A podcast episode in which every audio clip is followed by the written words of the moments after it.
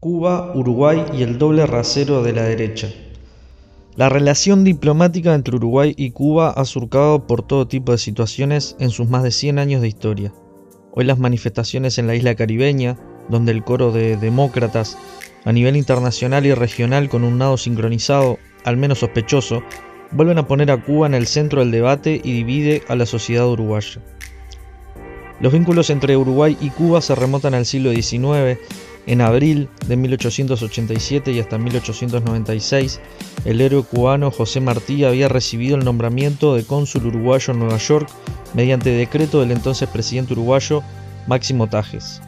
El nombramiento de Martí tuvo el respaldo de quien fuera su amigo, el cónsul saliente, Enrique Estrázulas, que lo recomendó por su talento, cultura, integridad personal e ideas políticas avanzadas, en líneas generales congruentes con la política exterior uruguaya de aquellos años. Las relaciones diplomáticas entre Uruguay y Cuba se iniciaron en septiembre de 1902. El 12 de enero de 1961, bajo el gobierno del colegiado del Partido Nacional, fue expulsado del país el embajador cubano Mario García Inchaustegui. La decisión estuvo a cargo de Benito Nardone, líder ruralista y anticomunista, que declaró al embajador como persona no grata por haber colaborado supuestamente con trabajadores uruguayos en conflicto. El 17 de agosto de ese mismo año, el día que Ernesto Che Guevara se dirigió a los uruguayos desde el Paraninfo de la universidad, un profesor uruguayo, Arbelio Ramírez, resultó asesinado durante la represión a los manifestantes. Todo apunta que la bala era para el revolucionario. En 1964, Uruguay rompió relaciones con Cuba, siguiendo la recomendación de la Asamblea de la Organización de Estados Americanos, celebrada en Punta del Este, pese a que se abstuvo de votar la resolución. En 1985 se reanudaron los vínculos diplomáticos y comerciales durante el primer mandato presidencial de Julio María Sanguinetti y el Partido Colorado, luego de 12 años de dictadura militar. Uruguay pasó a ser el primer país en retomar relaciones desde la decisión de la OEA. En 1995 el presidente cubano Fidel Castro realizó su primera visita a Uruguay desde las inundaciones de 1959. Ese año Uruguay no votó contra Cuba en el ámbito de la organización de Naciones Unidas ONU. En 2002 el gobierno cubano acusó de trasnochado y abyecto Judas al presidente Jorge Valle. Este anunció la ruptura de relaciones diplomáticas. El presidente uruguayo en ese entonces buscaba desesperado un préstamo de Estados Unidos para que el país no cayera en default, cuestión que el Fondo Monetario Internacional pedía con urgencia. Valle hizo uso de su amistad con George Bush, que surgió por la adulación del primer mandatario oriental al ALCA. De allí se desprende el acercamiento carnal hacia Estados Unidos y el exabrupto con Fidel Castro. Las relaciones diplomáticas tuvieron un nuevo retorno en 2005 con el centro izquierdista Frente Amplio en el gobierno. En el 2013, el entonces presidente José Mujica y su canciller Luis Almagro visitaron la isla. Por su parte, Almagro señaló que para su delegación constituye un alto honor realizar esta visita y reconoció especialmente la solidaridad de Cuba con los uruguayos durante los duros años de la dictadura militar en su país. Definió a Cuba como el país más generoso de América Latina durante décadas y destacó su papel en muchas de las principales luchas en el continente y en otros lugares del mundo.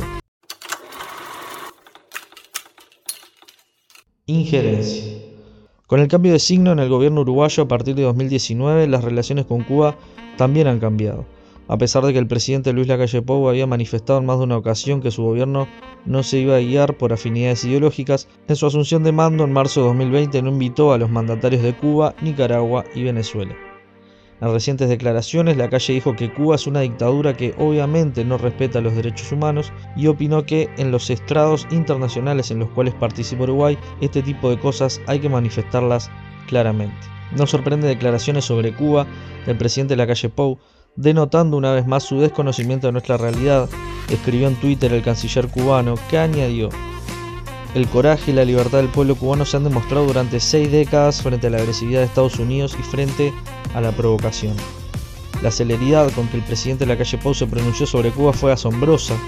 No lo hizo con lo que sucedía en Chile, Colombia, incluso invitó a la ex dictadora boliviana Janine Áñez a su asunción de mando. No se ha pronunciado por las elecciones peruanas y menos aún por lo que acontece en Haití.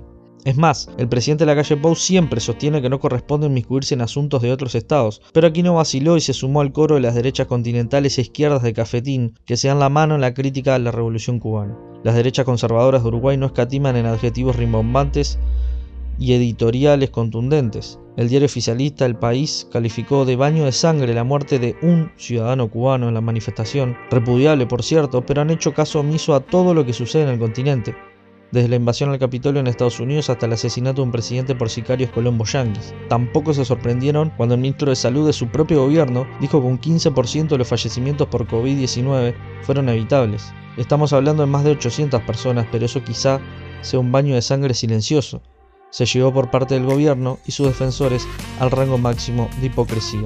Primero este extracto del diario El País donde al criticar al socialismo cubano parece que está describiendo al propio capitalismo. Muchas veces se critica a las democracias liberales que funcionan en economías de mercado por las desigualdades que generan, pero pocas veces se dice que las sociedades socialistas son mucho más injustas porque allí existe una cúpula que acapara la riqueza mientras la inmensa mayoría de la población vive en la pobreza más absoluta.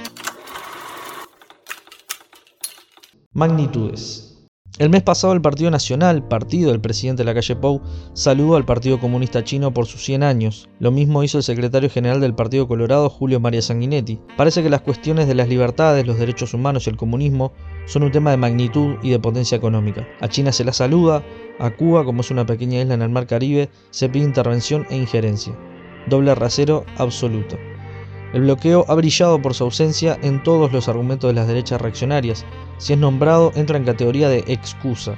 Basta con imaginar por 5 segundos Uruguay con bloqueo y las conclusiones serían irrefutables. Así todo, la revolución cubana logró que 4 millones de personas en el mundo recuperen la vista gracias a sus médicos y su operación Milagro. De esa enorme cifra, 100.000 son uruguayos que de manera gratuita han vuelto a ver. Otros 500 pudieron estudiar medicina en la isla y la lista la podríamos seguir.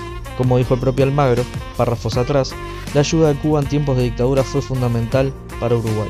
Hoy Almagro, y desde hace varios años, cumple el papel de ministro de colonias, como dijera el propio Fidel Castro calificando a la OEA, en un rol nefasto y totalmente alineado con los intereses de la Casa Blanca, ignorando atrocidades y masacres y muy empeñado en atacar a Venezuela y todo lo que se ordene desde Washington. Para los que piden una intervención y se olvidan que Estados Unidos, la OTAN y sus aliados no mandan médicos ni maestros, sino militares, muerte y devastación, sería bueno que repasaran lo que ha sucedido en Oriente Medio o simplemente repasen la historia de cualquier pueblo latinoamericano y del Caribe.